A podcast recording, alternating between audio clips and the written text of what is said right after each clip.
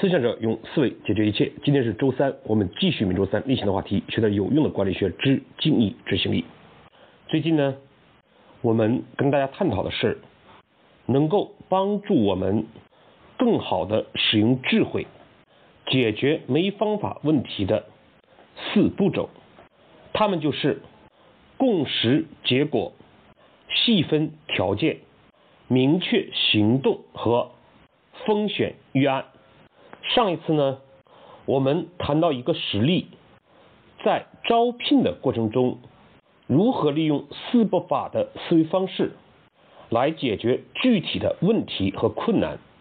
通过与小张的讨论与指导，小张作为人力资源部，主动的与用人部门沟通，明确了要招聘的岗位及需求的细节。那么今天。我们进一步来看，小张如何进一步利用四步法的思维方式来解决招人的难题。那么，按照四步法的思维，从共识结果的角度，上一次呢，我们与研发部门确认的是需要招到六名工程师、两名软件、两名机械、两名电子。如何保证能招到？这些人呢，这就需要细分条件。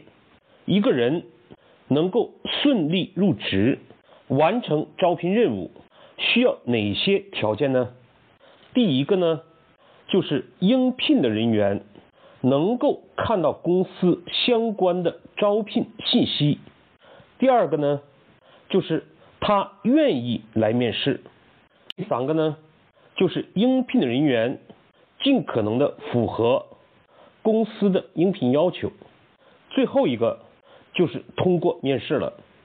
我们先来看第一点，如何让面试者能够看到公司相关的招聘信息呢？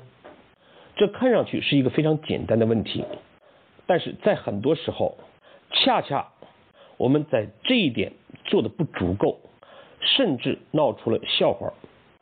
就拿招聘网站来讲，我曾经在指导一家公司的时候，问到你们怎么保证让应聘的人员可以查到公司的信息呢？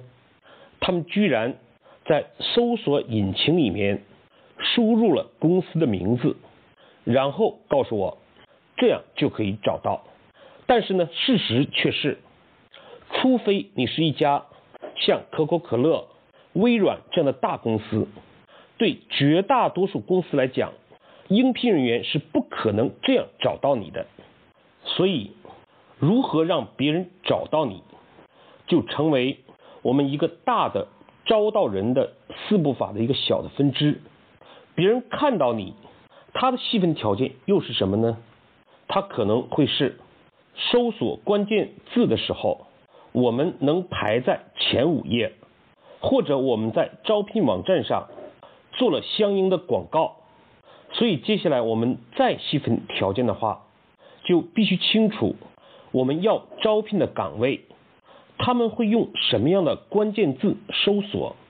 所以这个时候，公司的行业也就很重要。一个软件工程师不大可能去搜索机械行业的公司，而当时我们就发现，在公司行业里面。定义的是机械制造行业，这就必然会导致电子以及软件工程师很少会搜索到公司。发现了这样的问题，就要转化为我们具体的行动。最佳方案当然就是能不能将公司定义为分属三个行业。当时我记得特别清楚的是，负责招聘的小张以及人力资源部经理。马上就讲，这不可能，一个公司只有一个行业。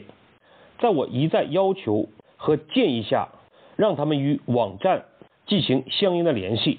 最后呢，事实证明，确实一个公司可以定义为三个行业。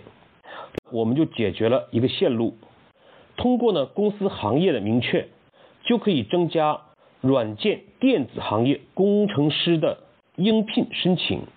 保证他们看到公司的招聘信息，同时呢，在职位上我们也不一定招机械工程师就只发布一个岗位，可以看一看还有哪些符合我们要求的人员，他们通常查找的应聘职位名称还有哪些，这样呢也可以扩大看到公司信息的人员数量。当然了，为了保证最经济的获得更多的信息投递，我们就需要选择比较适合公司的网站。这呢，就需要我们做一些简单的记录和分析，哪个网站收集到的符合条件简历数量比较多，哪些网站不能收到有效的简历，通过对比做出选择，从而将资源应用在最有价值的地方。那么接下来，怎么样保证这些看到公司信息的人员愿意投递简历？参加面试呢，这是我们另外一个需要明确的结果。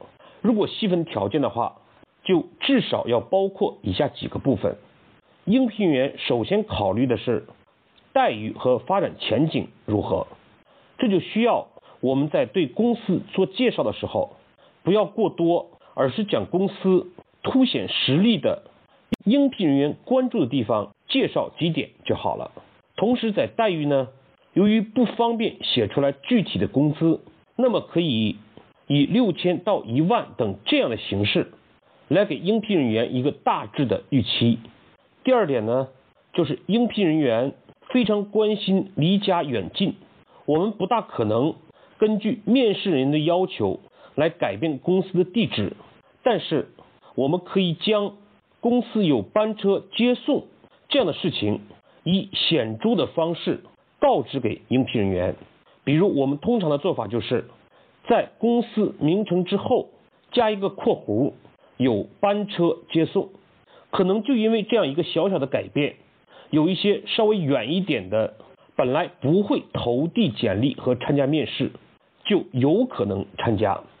当然，我们对一些应聘的人员也可以采用派车接送或者到室内面试的方法来提升。面试人员愿意参加的程度。总之，当我们在思考这些事情的时候，总是循环的在应用共识、结果、细分条件、明确行动和风险预案。事情呢，总会由大化小，由繁变简，由不可能变为可能，由低概率变为高概率，从而更好的完成工作，体现我们个人的能力。好，接下来的问题是。如何保证来面试的人员，他们符合面试的要求呢？他的气氛条件可以从以下几个方面来考虑。第一个呢，就是在电话通知面试的时候，先发一条短信，让对方知道公司的名称、网站以及其他相关信息，并表示在什么时间段进行电话方面的沟通。事实上，一个人。在投递简历的时候，往往是几十家甚至上百家公司，他们根本不记得任何一家公司的名称。提前的短信通知就有利于他提前上网了解相关的信息，以便于双方电话的沟通。第二个呢，就是通过电话与对方进行一些初步的沟通。事实上，这可以理解为第一次。